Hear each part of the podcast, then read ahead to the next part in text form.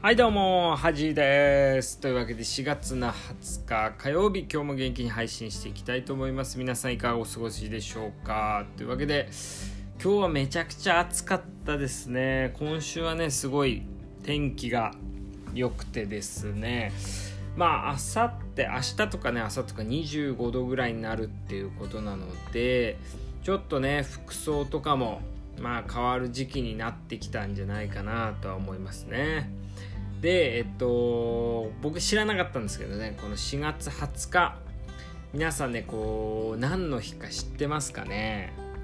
これなんかアメリカで、これね、あの、マリファナの日っていうんで、らしいんですよ。マリファナの日があっていいのかとは思うんですけども、で、これなんで4月20日かっていうと、なんかこう、学生が昔こう、まあ、学校が終わってね4時20分頃になんかマリファナを吸おうみたいな運動があったらしくてそっから4月2日がマリマリファナのね日になったってことなんですけどこれはねやっぱりこうさすがアメリカだなみたいなね日本じゃありえないんですけどもまあというわけでねこう、まあ、豆知識といいますかねまあ、そういう日なんだなっていうのを初めて知ったのでね、うん、ちょっとお伝えしましたけれども、えー、あの砂糖をねあの今抜いてる生活ねお菓子とか食べない生活をしてるわけなんですけども。まあちょっと気持ちなんですけど気持ち疲れにくくなってるような気がしますね。うん。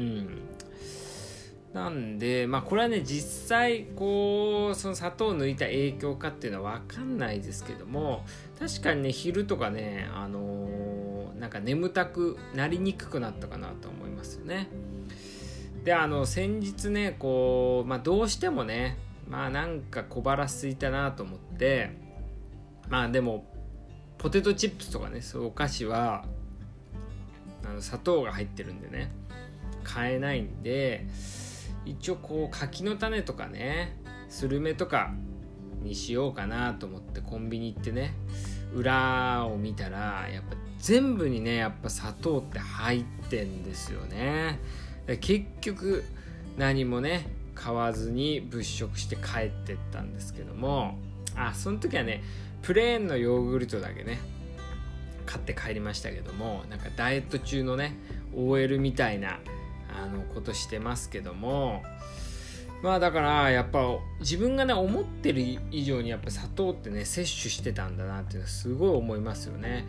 結構ねこう商品のね裏とか見る習慣なかったんですけどまあ見るようになってまあなんか結構そういうのをね気づくようになってきましたね。うん。あとあのー、最近ね習慣が変わったっていうのは昔ね昔とかまあ2年前ぐらいまでは朝ね朝起きたらちょっと外歩いてたんですけどちょっとコロナとかでねやめてたんですけども、えー、ちょっとね今週から再開しまして朝起きたらあの、まあ、20分ぐらいね朝こう歩くようにねセブンのねカフェラテを買って朝ちょっと散歩するようになったんですけどもやっぱね朝こう日を浴びるっていうのはやっぱねこう科学的にもねいいってされてますのでこうメラトニンがねこうの影響でねまあ起きろみたいなね、まあ、指令が出るってことでね、うん、昔とかねあのゴルフめちゃくちゃハマってた時はまあ、家の近くのね打ちっぱなしがあったんであの5時ぐらいに起きてね打ちっぱなしってそ、あの、終わってなんか仕事行ったりとかしてましたけどもちょっとねそのゴルフ場閉まっちゃったんであのその習慣なくなったんですけどやっぱねやりたいことがあるとねやっぱ朝ね早く起きれるんですよね。うん。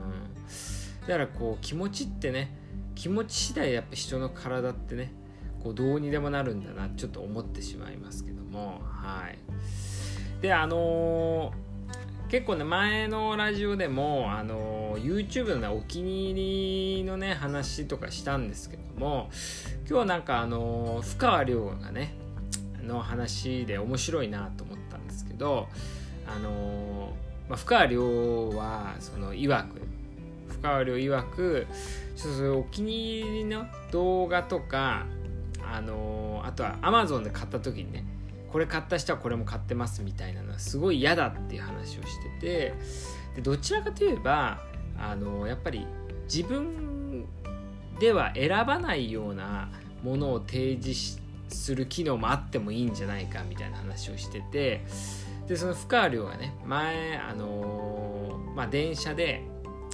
おすぎねおすぎとピーコのおすぎと隣になったらしいんですよね。その時になんかおすぎが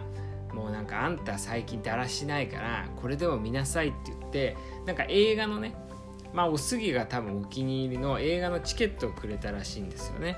で深川亮曰く、まあ、自分ではね絶対見ないなみたいな、絶対映画館じゃ見ないなっていう映画のチケットらしいあのだったんですけど